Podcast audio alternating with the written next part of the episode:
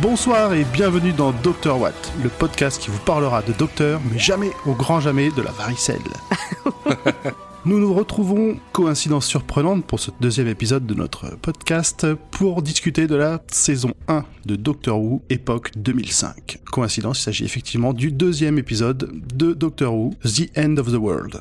Je suis accompagné pour ce beau voyage de Napnow, Salut à vous de Zoo, Salut tout le monde. et pour finir de Pomme. Hello Donc juste, euh, euh, Zu, il est devenu Ziu au dernier épisode et maintenant c'est Zou. Ouais, je varie. Ok, d'accord. Non, c'était juste pour qu'on l'appelle, enfin pour savoir. On en est à Zou. Très bien. Écoute, il dit rien, moi je change. J'ai un nom à sonorité variable. Très bien. Il se régénère. Et ça va marcher très bien, très bien. Eh ben, j'espère que vous êtes euh, contents de revenir avec nous pour cette nouvelle aventure et je vous propose de rentrer dans le vif du sujet avec la première présentation de l'épisode de Nimp Now. Merci Alors cet épisode, La fin du monde en français et The End of the World en version originale, est sorti le 2 avril 2005 en Angleterre et le 5 novembre en 2005 sur France 4. Il a été réalisé par Eurolink et scénarisé par Russell T. Davis, qui est le showrunner de la saison. Le docteur est joué par Christopher Eccleston et il est accompagné par Rose Tyler, joué par Billy Piper. On retrouve également la mère de Rose, Jackie Tyler, jouée par Camille Corduri. Un petit synopsis de cet épisode. Pour son premier voyage dans le temps, le docteur emmène Rose en l'an 5 milliards dans la station orbitale Plateforme 1.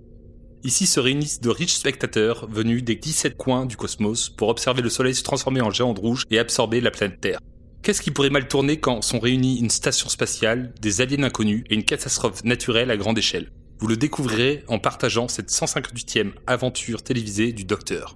Merci Nimp. Donc, après ce petit synopsis spoiler-free du déroulé de l'épisode, nous vous proposons un petit tour de table des chroniqueurs qui sont ici, maintenant, pour vous convaincre, particulièrement ceux qui n'auront pas vu cet épisode, de regarder cet épisode. C'est moche. C'est très moche. C'est pas grave, on garde. Euh, nous allons commencer par Pomme. Euh, alors, cet épisode, euh, il est bien et c'est pas le plus ouf, mais il est pas mal. Bah, c'est comme tu disais, c'est le premier voyage dans le temps, donc dans le futur. L'épisode précédent, c'était le présent. Là, nous sommes dans le futur. Euh, là où il est sympa, c'est qu'on va rencontrer plein de personnages qu'on reverra plus tard. Je dirais pas lesquels. Plein, plein. Bah, quelques-uns en tout cas. Euh, que ça nous présente un peu un futur avec. euh, Bon, après, ça fait un peu alien, un peu à la Star Wars, quoi. Ils sont tous humanoïdes, mais avec des tronches bizarres. Mais bon, pourquoi pas. Et non, ce que je trouve intéressant, c'est le côté fin du monde. Il y a une fin à tout. La Terre a une fin. Et la Terre a une fin comme tout. Voilà. Ok, très bien. Écoute, euh, je vous propose de passer à Zoo. Non, mais comme disait Pomme, c'est euh, un épisode qui nous présente la, fin du monde, la fin de la Terre. C'est pour pour un deuxième épisode, on n'est plus dans la mise en bouche. Là, on commence à attaquer le plat de résistance et c'est assez copieux. Il y a des aliens partout, il y a des robots. Moi, euh, j'aime bien les robots. Et le docteur euh, nous montre euh, un, nouveau visage. euh, Rose euh, essaie de s'adapter un peu à son nouvel environnement. Non, c'est c'est un bon plat, c'est un bon plat de résistance. Vivement le dessert. Merci Zoo. Et toi Nimp, t'en as pensé quoi? Bah, moi j'ai bien aimé parce qu'il y avait des interactions euh, avec les, des races aliens qui donnent du coup des, des costumes et des marionnettes qui sont plutôt bien faites. Tout à fait. Hormis pour les euh, fonds bleus, pour les décors les plus grands, on a des décors euh, futuristes euh, qui sont plutôt bien faits.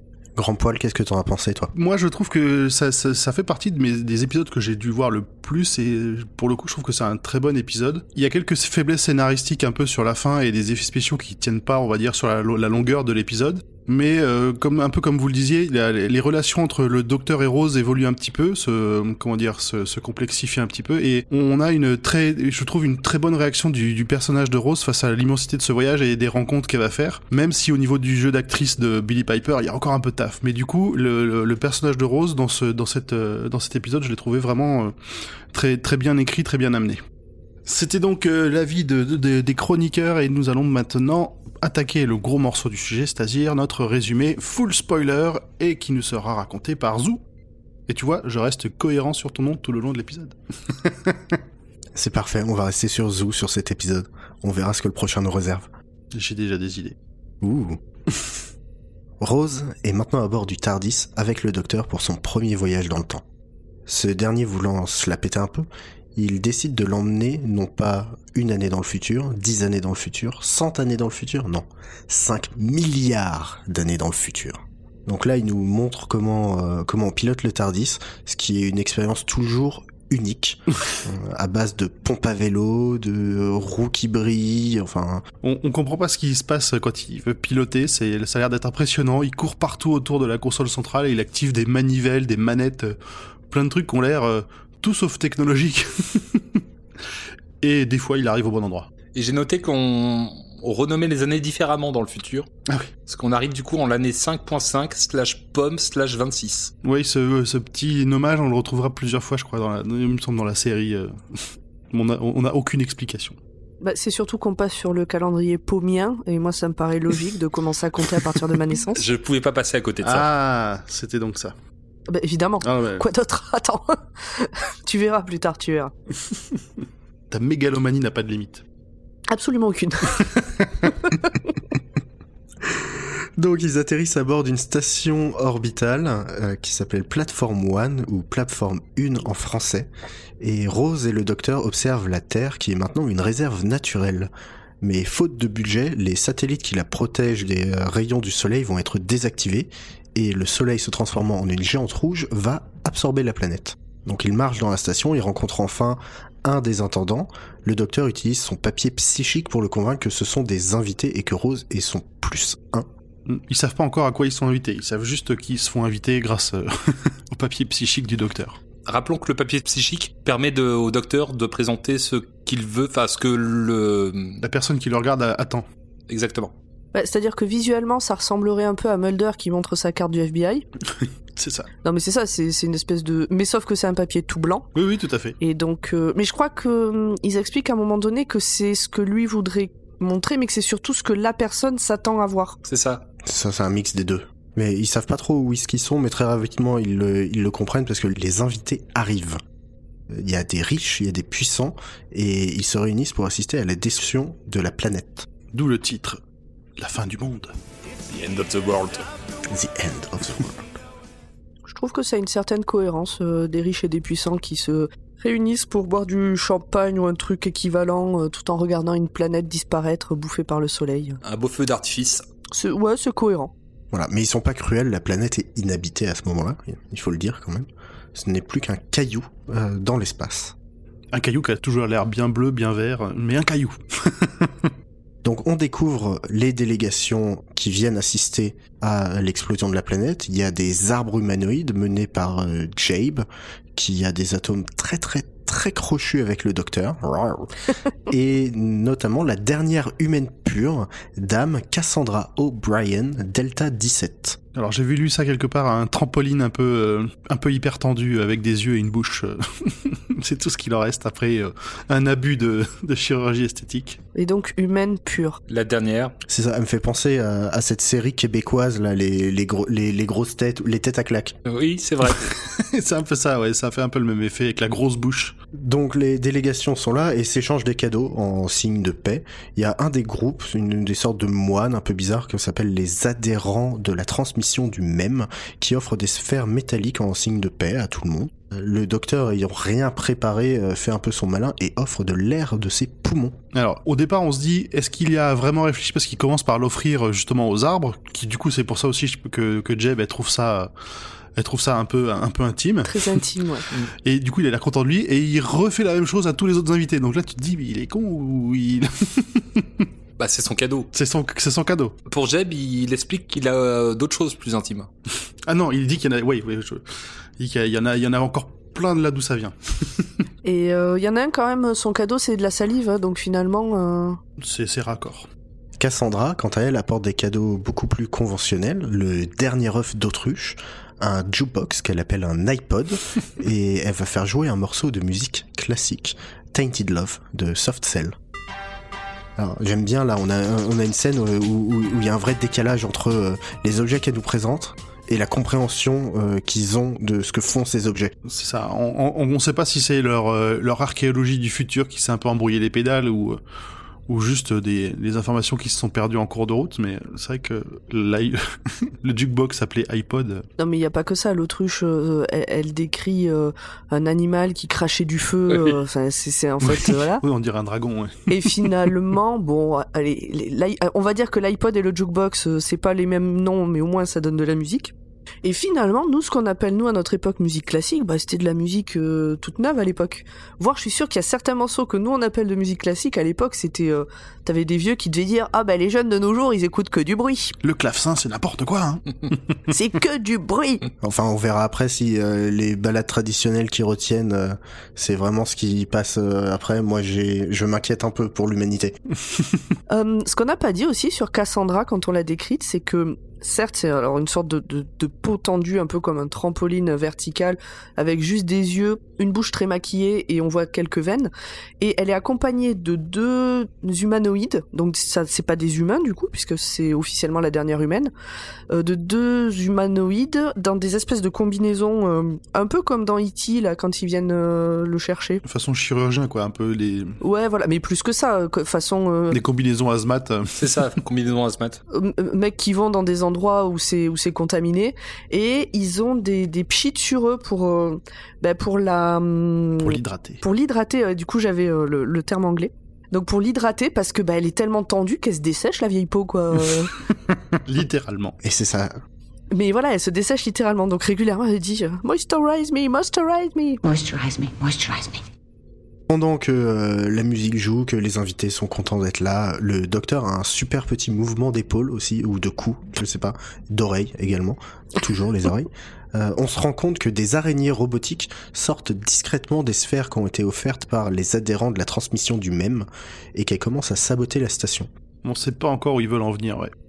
Ouais, on sait pas, il y a des petites bestioles qui sortent, mais on se dit que c'est pas c'est pas pour faire joli, c'est pas pour ajouter de l'animation. Non. Euh, de son côté, Rose, qui faisait la maline jusqu'ici, est quand même relativement bouleversée d'avoir rencontré des aliens, d'être dans l'espace euh, et euh, de plus trop savoir euh, où est le nord et où est le sud. C'est ça. Et puis de- de- elle va assister à la, à la fin de, de sa planète quand même. Ça peut, ça peut faire un choc. c'est à ce moment-là que le docteur lui explique qu'il y a plus personne sur la planète parce que jusque-là elle était elle était aussi outrée et on la comprend euh, que des des riches extraterrestres regardent sa planète exploser mais elle pensait qu'il y avait encore plein de gens qui vivaient dessus. C'est ça. C'est à ce moment-là que le docteur lui explique que c'est juste un caillou euh, vide vidé de toute euh, espèce vivante. Et, et l'autre truc qu'il trouve pour la rassurer, c'est euh, de lui configurer son téléphone pour qu'elle puisse appeler sa mère, donc euh, en l'an 2000, 2005, et ce qu'elle s'empresse de faire. Et, euh, et, et là, on a le dialogue entre Rose, qui est dans l'espace euh, face au soleil en pleine expansion, et sa mère qui est en train de faire la vaisselle, qui lui dit euh, Ah, au fait, tu pourrais aller me chercher un ticket de tombola euh, ce soir Ce qui est du coup le, le super forfait illimité des Seigneurs du Temps. Qui sera très utilisé euh, par le dans le futur de l'épisode de la série. C'est aussi à ce moment-là qu'elle euh, se rend compte que sa mère est morte, qu'elle est probablement morte. Enfin, au moment où elle se trouve. Oui, au moment où elle se trouve, avec toute l'humanité, tous les gens qu'elle a connus euh, sont morts, et qu'elle refait un peu la connexion euh, avec son, son présent elle, quoi. C'est ça, c'est très philosophique quand même pour euh, quelqu'un qui pliait des fringues chez Harrods euh, à peu près une demi-heure plus tôt. Ah mais tous les gens euh, qui plient des fringues dans les grands magasins sont pas des débiles hein Dites donc, c'est quoi cette réflexion, monsieur? Par contre, elle fait une autre réflexion que j'aime beaucoup. Elle se rend compte que lorsqu'elle parle aux aliens, tous les aliens lui parlent en anglais. Oui. Et elle dit au docteur, mais euh, Ah oui. mais tout le monde parle anglais. Et le docteur fait non non, c'est euh, le Tardis qui euh, crée un champ psychique avec ton cerveau et qui te permet de comprendre. que- Et là, elle lui dit non mais il y a ta machine qui fait des trucs à mon cerveau et tu me demandes même pas ma permission. J'ai trouvé ça très RGPD comme euh, comme remarque. Hashtag consentement aussi. Exactement. Tout à fait. Tout à fait. Donc pendant qu'ils débattent sur euh, sur le fondement euh, de l'espace-temps et du consentement, euh, la station tremble et euh, le docteur euh, fait un petit regard coquin et fait ce n'est pas censé arriver. Il part donc à la recherche de la source du tremblement avec Jabe, pendant que Rose va plutôt essayer de tisser des liens avec Cassandra entre dernières humaines à la fin de la planète. Mm. Et là, on retrouve, je trouve, le, le côté du docteur qui est un peu... mais il se dit, il y a un truc qui va pas, il y a probablement du danger, je vais y aller, je vais kiffer. Avec son petit sourire un peu, euh, un peu, un peu narquois et, euh, et c'est quelque chose qu'on avait beaucoup retrouvé dans l'épisode d'avant, qu'on avait beaucoup vu dans l'épisode d'avant, où, en tout cas, quand il doit foncer vers le danger euh, et que ça concerne que lui, bah, ça a l'air de, l'exciter, ça a l'air vraiment de lui procurer des sensations. Alors avant de revenir sur la partie où le docteur euh, s'éclate en, en, en cherchant les problèmes, euh, il y a tout un dialogue donc entre Rose et Cassandra qui lui explique qu'elle a eu euh, 708 opérations de chirurgie esthétique, euh, qu'elle s'est fait aplatir le menton, qu'elle s'est fait euh, totalement euh, bah, aplatir, hein, et que malgré tout elle se considère comme la dernière humaine pure parce qu'elle s'est pas mêlée à d'autres races, elle s'est pas mêlée euh, à, à d'autres aliens. Bon, Rose est absolument dégoûtée de voir ce que euh, l'humanité est devenue, alors que bon, c'est quand même une contemporaine de Lindsay Lohan et Kate Moss. Mais enfin Carrément. on, on est quand même loin du niveau de Cassandra. Hein. euh. Et Kate, Kate Moss, à la limite, elle est maigrichonne, mais elle a pas abusé de la chirurgie esthétique. Bon, après, je suis pas un pro des magazines People. Hein. Et Lindsay Lohan, c'est pas la chirurgie dont elle abuse. Oh les gars, sérieux quoi. oui, j'avoue. C'est pas très très bien ce que vous faites là. Donc face euh, à toutes les réactions de Rose euh, et tout ce qu'elle peut dire à, à Cassandra, Rose se barre et, euh, et tombe sur des adhérents de la transmission du même dans un couloir et se fait totalement assommer par ces derniers. Un peu, euh, c'est un peu un délit de faciès. Parce que on sait pas trop ce qu'elle a pu faire euh, pour provoquer ça. Ouais, ça a l'air un peu. euh, fallait, fallait que quelque chose arrive. euh, C'est, ça, ça tombe, ça lui tombe dessus, quoi. Bam. Donc dans un autre couloir, parce que dans Doctor Who, 80% de l'action se passe dans des couloirs.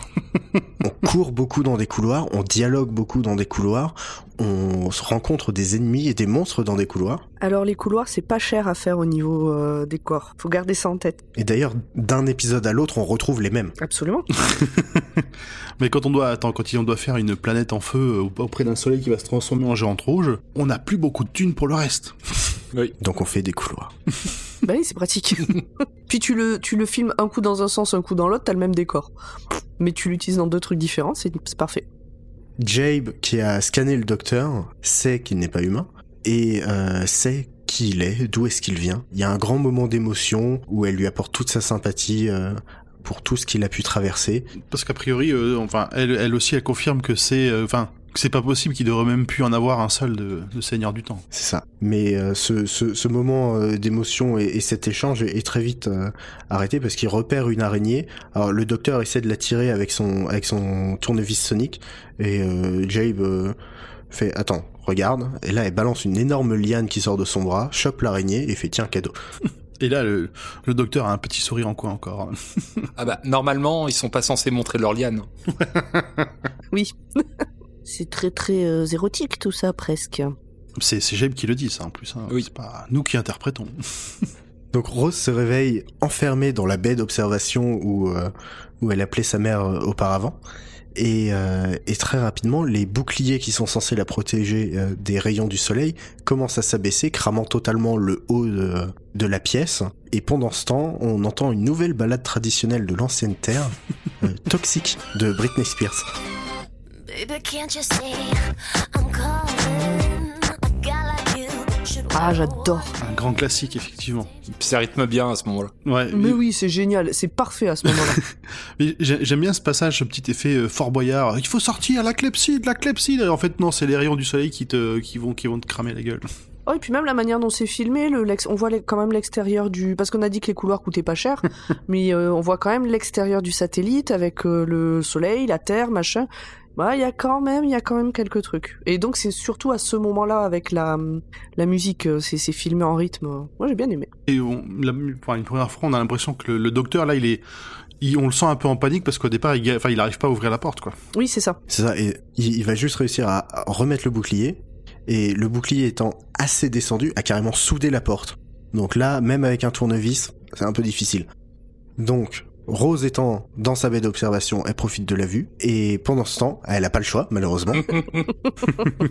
pendant ce temps, le docteur part à la recherche euh, des propriétaires de l'araignée. Mais bon, Rose n'est plus en danger. Quand tu dis qu'elle profite de la vue, c'est pour de vrai. Non, je ne suis pas toujours méchant auprès de Rose.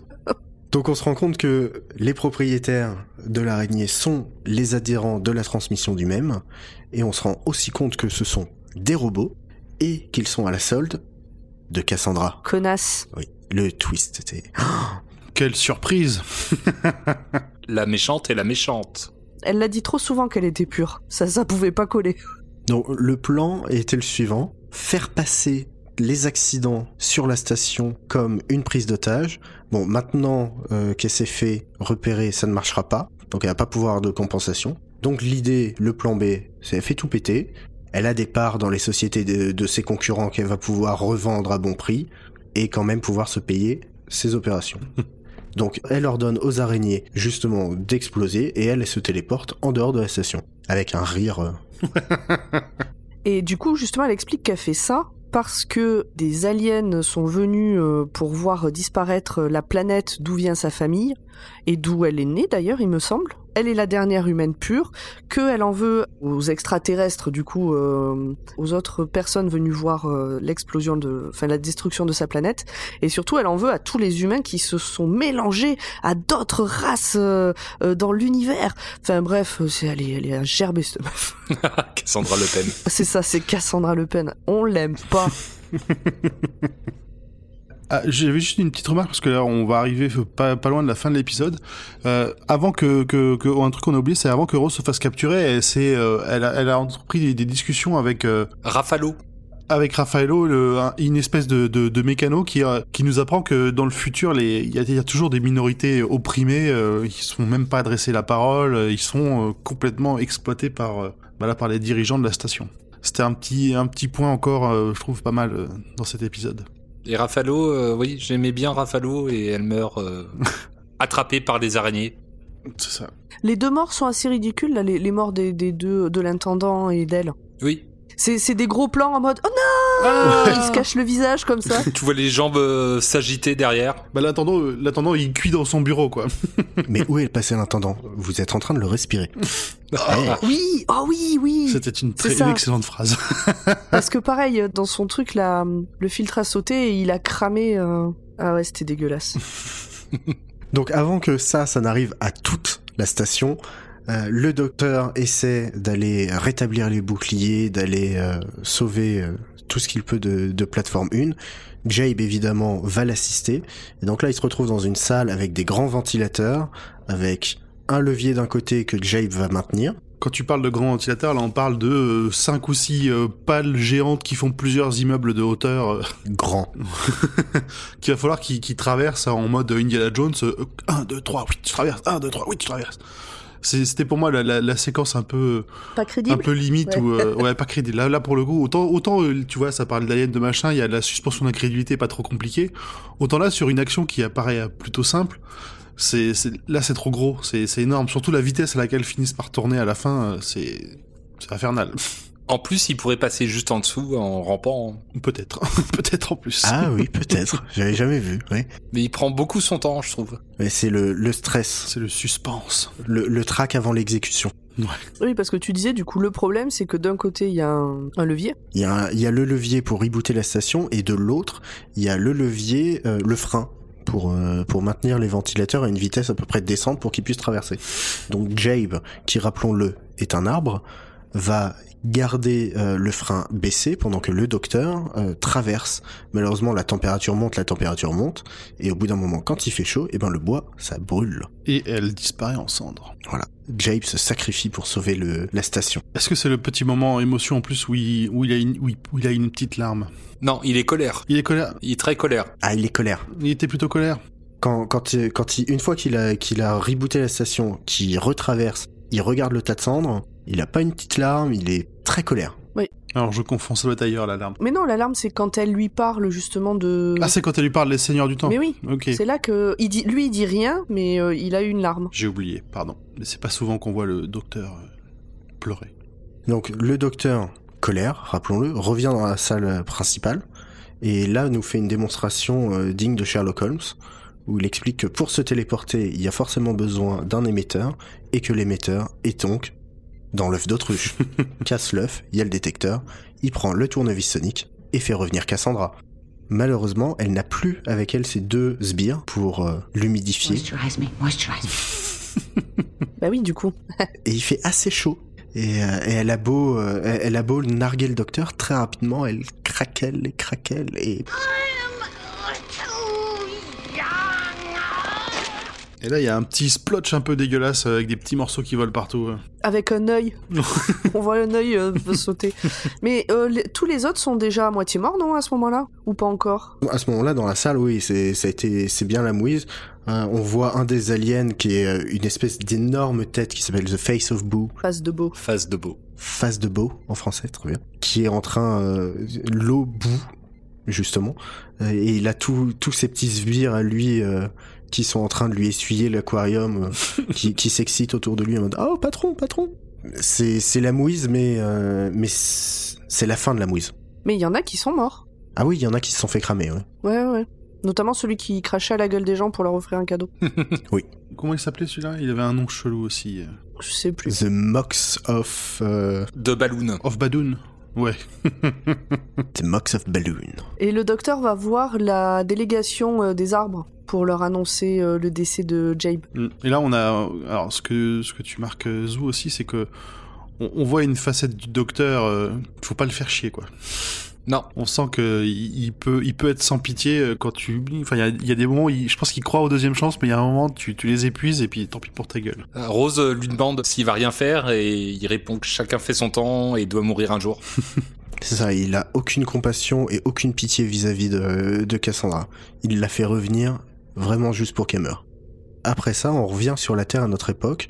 Rose est, est totalement bouleversée par ce qui s'est passé et l'un des points qui, qui la rend très triste, c'est que avec tous les événements euh, de plateforme 1, aucun de ses habitants n'a pu euh, assister vraiment aux derniers instants de la planète.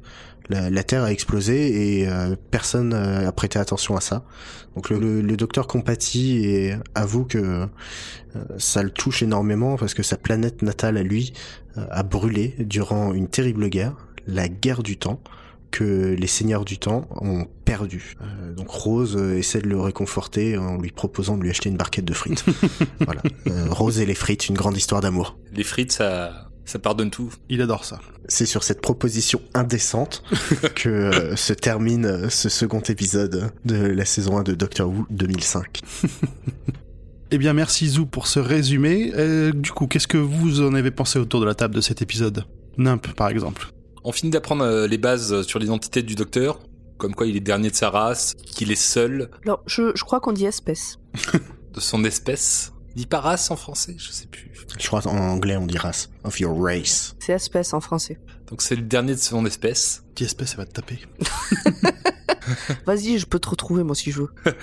Que Sa planète est morte euh, dans une guerre. On sait pas encore euh, qui sont les acteurs de cette guerre. On fixe aussi les relations entre euh, Rose et, euh, et le docteur. Ils ont eu une, une bonne engueulade euh, avant que le docteur lui donne le forfait illimité euh, temps et espace. Ça c'était plutôt cool. Et euh, cet épisode mélange drama et humour aussi, ce qui est très, très appréciable dans le docteur. Voilà. Ok, merci. Et toi, Pomme, ton avis sur cet épisode? Bah, je vais, je pense que je risque de répéter ce qui a déjà été dit, hein, mais euh, bah, comme je disais, c'est un épisode qui quand même globalement j'aime bien. Donc on voit, ah, mais ça je l'ai, tout ça je l'ai déjà dit, on voit des des personnages qu'on reverra, certains c'est cool, d'autres moins. Euh, donc par exemple on reverra pas le gars qui crache à la gueule des gens, hein, puisqu'il est mort. Mais on en voit d'autres.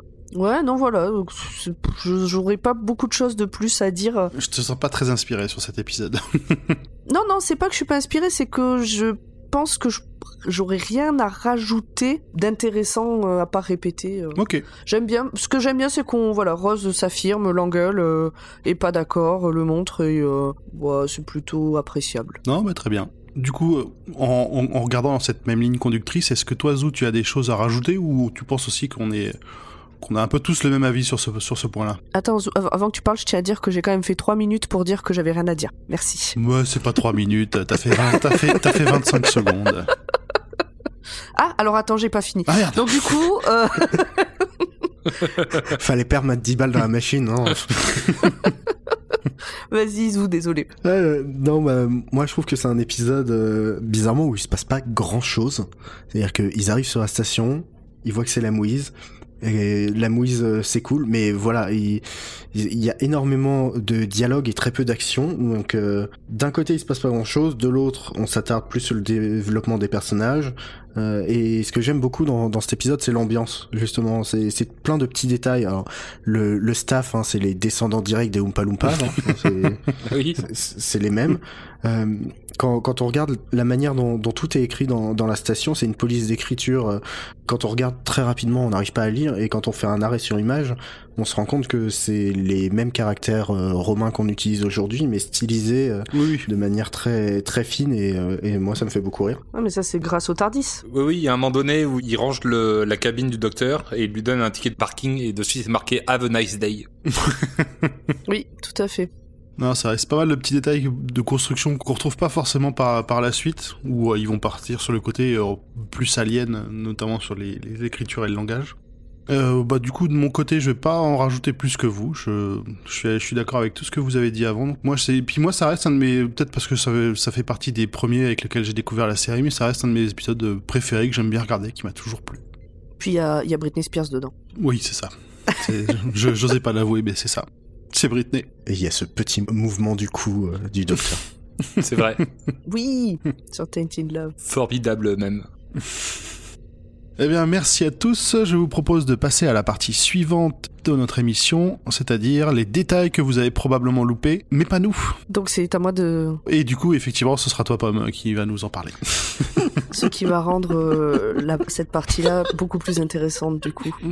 Alors, Comme tu y vas. Serais-tu une connasse Oh, direct. oh, oh, c'est quoi cette violence là C'est bon, laisse-moi kiffer, va rager ailleurs. C'est toi la rageuse. Donc dans cet épisode, euh, les points importants qu'on retrouvera dans d'autres, euh, enfin qui pourront être utiles d'avoir noté pour les autres épisodes. Donc on a le docteur qui explique à Ross que le Tardis fait la traduction de ce qu'elle dit aux aliens et inversement. Donc peut-être qu'on répétera, euh, je répéterai un peu des choses qu'on a déjà dit, mais c'est pour faire un résumé. Donc le Tardis traduit ce qui se passe autour d'eux, ce qui est très très très pratique. Pour tout le monde. Le docteur utilise, pour tout le monde, pour nous surtout, si c'était en, en vrai VO, on s'en sortirait pas. Oui. Euh, le docteur utilise son papier métapsychique, psychic paper, pour la première fois. Donc, comme on vous le disait, ça permet euh, aux gens, enfin, ça lui permet de se faire passer un peu pour qui il veut. Et euh, dans les œuvres parues plus tard, euh, donc plutôt œuvres littéraires, on découvre que le second docteur, donc il y a très longtemps, l'utilisait déjà lorsqu'il travaillait pour la CIA. Donc tout à l'heure, quand je parlais de Mulder et Scully, j'étais pas trop loin. Oui, à une différence près. Euh, mais alors attention, oui, parce que voilà. c'est pas la CIA des Américains, c'est la CIA euh, des Time Lords, c'est-à-dire Celestial Intervention Agency. Le, le mec qui a écrit ce bouquin, il s'est quand même pas trop foulé, je trouve. En même temps, moi ça me fait rire. Oh, bah oui, moi aussi, je trouve ça rigolo. Euh, donc, euh, pour euh, la référence, si vous voulez le lire, c'est World Game et c'est écrit par Terence Dix, paru en octobre 2005 aux éditions BBC Books. Probablement trouvable dans toutes vos bonnes médiathèques. Oh, tu crois? Ah, sûrement. ah, J'ai presque envie de faire une recherche en direct pour voir si elle est dans la mienne de médiathèque. Sinon, c'est pas une bonne médiathèque. Pourquoi? Parce qu'il y aura pas le bouquin. Appel aux médiathèques, essayez de vous le procurer. Mais après, est-ce que est-ce qu'il a été traduit ce bouquin? Est-ce qu'on le trouve en français? Euh, Il y a peu de chance. Pas sûr. Parce que c'est bien de mettre les références euh, anglaises, mais BBC Books, ça fait pas très, euh, pas très éditeur français. hein. Non, non, il y a peu de chance qu'il soit en français. euh, vous chercherez par vous-même. bah écoute, euh, si les gens veulent le Oui, lire, non, euh, non, mais, voilà. non, mais très bien, très bien. Je, je ne faisais pas de remarques. Donc ce qu'on peut rajouter aussi, c'est que la mort de Jabe marquera le docteur profondément. Et euh, d'ailleurs, il se souviendra d'elle lorsqu'un de ses adversaires futurs lui demandera How many have died in your name? Combien sont morts en votre nom? Beaucoup. Beaucoup trop. Beaucoup, beaucoup. Spoiler, beaucoup. Et donc il se souviendra entre autres d'elle. Face of Beau, Face de Beau en français, c'est un personnage qui apparaîtra dans plusieurs aventures et qui aura un rôle plus important que prévu. Parce que là, euh, c'est juste un gars chelou, euh, enfin une tête chelou qui, qui bout dans un aquarium, mais en réalité, euh, il va avoir euh, une importance vraiment euh, grande. Spoiler. Pas encore. Ouais, bon. Et c'est la première mention ouverte de la dernière grande guerre du temps, celle où euh, la planète du Docteur, qui n'a pas encore été nommée, il me semble, nous on connaît son nom, mais je crois qu'à ce moment-là on, la on le connaît pas au niveau de l'épisode, a disparu. Et donc tout son peuple avec. Alors à ce moment-là du, du reboot, parce que je pense que ça, en- ça a été dit dans les, dans les vieux épisodes. Ah bah oui, je suis bête. Dans les vieux épisodes, euh, il s'y rend même. Mais oui, non mais vous avez raison. Je... Il y a même des aventures qui se passent sur cette planète. Donc cette planète s'appelle Gallifrey. C'est pas un spoiler, ça va. Non, non, c'est bon, non, non, tout à fait. Donc voilà, je sais pas si vous avez des choses à rajouter pour la partie euh, euh, résumé des, des infos importantes. Donc ça, c'était les infos importantes plutôt liées à tout ce qui va être euh, les connaissances de la série et un petit peu, le tout petit peu le fil rouge. euh. Voilà, c'est ça. Et du coup, tu as une deuxième partie sur un peu plus euh, les anecdotes qu'on a sourcées comme on pouvait. Non mais très bien. ah, je vais le dire à chaque fois. hein. Vous, vous l'avez très bien sourcé. Oui, parce que pour être tout à fait honnête avec nos auditeurs, je lis cette partie, mais je n'y ai strictement rien écrit. Donc euh, bravo euh, à, mes, euh, à, à mes assistants. Merci Zu. C'est sympa, de... c'est sympa pour les copains, ça. qui font un travail euh, vraiment fabuleux. Je suis désolée. Non, non, mais c'est très bien. C'est- Ah. C'est drôle, j'aime bien. Alors, je suis toute seule chez moi, euh, dans mon salon avec mon micro. À la limite, je parle tant que vous voulez, euh, tant que je veux. Vous pouvez pas me couper, m'empêcher de parler. J'en profite. C'est mon moment. Si, on peut, Moi je peux en fait. on peut. Oui. C'est vrai que tu peux après coup. Merde. Et on a tous le droit de te virer du chat euh, vocal. hein.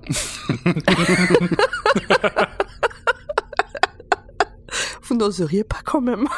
Euh, bon alors, Euh, les anecdotes sur l'épisode, les fun facts. Euh, donc, on vous a beaucoup dit qu'il y avait pas beaucoup de budget dans la série, surtout dans les premières saisons. Et ben là, faut savoir que la majorité du budget effets spéciaux de cette saison est passé dans cet épisode-là. Ah bah, il fallait bien modéliser une jolie station, euh, le soleil, la terre. C'est vrai que c'est joli. Et c'est vachement bien. Mais dites-vous bien que dans- après cet épisode-là, il y a plus de thunes pour les effets spéciaux. c'est à garder en tête. Pour dire à quel point il n'y avait pas de budget. hein. Donc c'est la première fois qu'on entend le docteur utiliser un langage un peu plus vulgaire que d'habitude puisqu'il dit What the hell is that? Donc on pourrait traduire par C'est quoi ce bordel? Et euh, comme la série se veut plutôt familiale, euh, en général il utilise des termes un peu comme hell ou damned, genre bon sang, peut-être un peu bordel mais pas beaucoup plus. C'est également dans un autre registre la première fois que l'on voit le docteur verser une larme. Et pas la première fois de la saison, la première fois euh, c'est le premier docteur à verser une larme. D'habitude, ils sont tristes, mais ils pleurent pas. Ah bah il le montre pas. Attends, eh, C'est le mec que tu dois appeler pour couper des oignons. c'est des bonhommes, des vrais. pas des bonnes femmes. Et pour finir, dans la version originale du scénario, Cassandra avait, en plus de l'iPod Jukebox, elle avait des livres classiques, donc Harry Potter à l'école des sorciers et la Magna Carta. Ouais, ça coûtait trop cher les livres. Ils ont pas pu. Mais, et franchement, Harry Potter à l'école des sorciers comme classique, ça me choque pas. Non, non, c'est- c'est- ça aurait été plutôt logique. Ça colle à l'époque. On restait dans le thème anglais en plus. euh. Oui, bah oui. ça, du coup, c'était bien. Euh, voilà pour mes fun facts. Si vous avez des choses à rajouter que j'aurais oublié d'écrire sur le document partagé que j'ai sous les yeux. Non, bah non. T'es- T'es pas corpo, pomme, t'es pas corpo, hein, tu déconnes. Non, alors euh, voilà, là aussi, j'ai euh, j'ai rien écrit. Je me suis contentée de lire et, euh, et, et merci beaucoup les copains. Mais tu le lis bien. Tellement bien. Ça te pèse de pas participer. Je le lis tellement bien, c'est vrai, tu as raison. je suis d'accord avec toi. Ok. Bon, j'arrête ma mégalo. Je, je vous rends la parole. Merci les studios. Nous voilà donc rendus à la fin de cette belle aventure. Euh, il nous reste juste quelques petites mentions à faire avant de nous quitter. Euh, Dr. Watt est un podcast produit par le label Podcut pour lequel un Patreon est ouvert pour pouvoir nous soutenir ainsi que l'ensemble des 23 podcasts, tous divers et variés, euh, faisant partie du label. Oui, allez sur le site euh, podcut.studio.fr ou .com, je sais plus, et il y aura tous les autres podcasts et ils sont vraiment très cool et très très variés. Oui, il mérite d'être euh, écouté. Vraiment, oui. C'est une très grosse euh, sélection de bonnes choses. Si ce podcast vous a plu, n'hésitez pas à nous suivre sur les réseaux sociaux, sur Twitter, sur euh, Instagram, drwatt underscore pod. Nous envoyez pas d'email, on n'a pas d'adresse. On veut pas en recevoir. Mais par contre, toi, toi, toi, toi, je t'aime bien, Zou. Toi, t'es, toi, t'es corpo, c'est bien. C'est, c'est... Et lâchez 5 étoiles sur iTunes. Mettez des commentaires, parlez-nous à vos amis euh, ou à vos ennemis si vous ne nous avez pas aimés. Non, mais par contre, les, les commentaires, on est toujours preneurs. On débute, on est là pour s'améliorer, donc on, on n'a aucun problème avec ça. Les commentaires constructifs, on est preneurs. Eh bien, merci à tous pour cette euh, belle aventure et à dans deux semaines. À Au bientôt. revoir. Bye bye. Bye bye.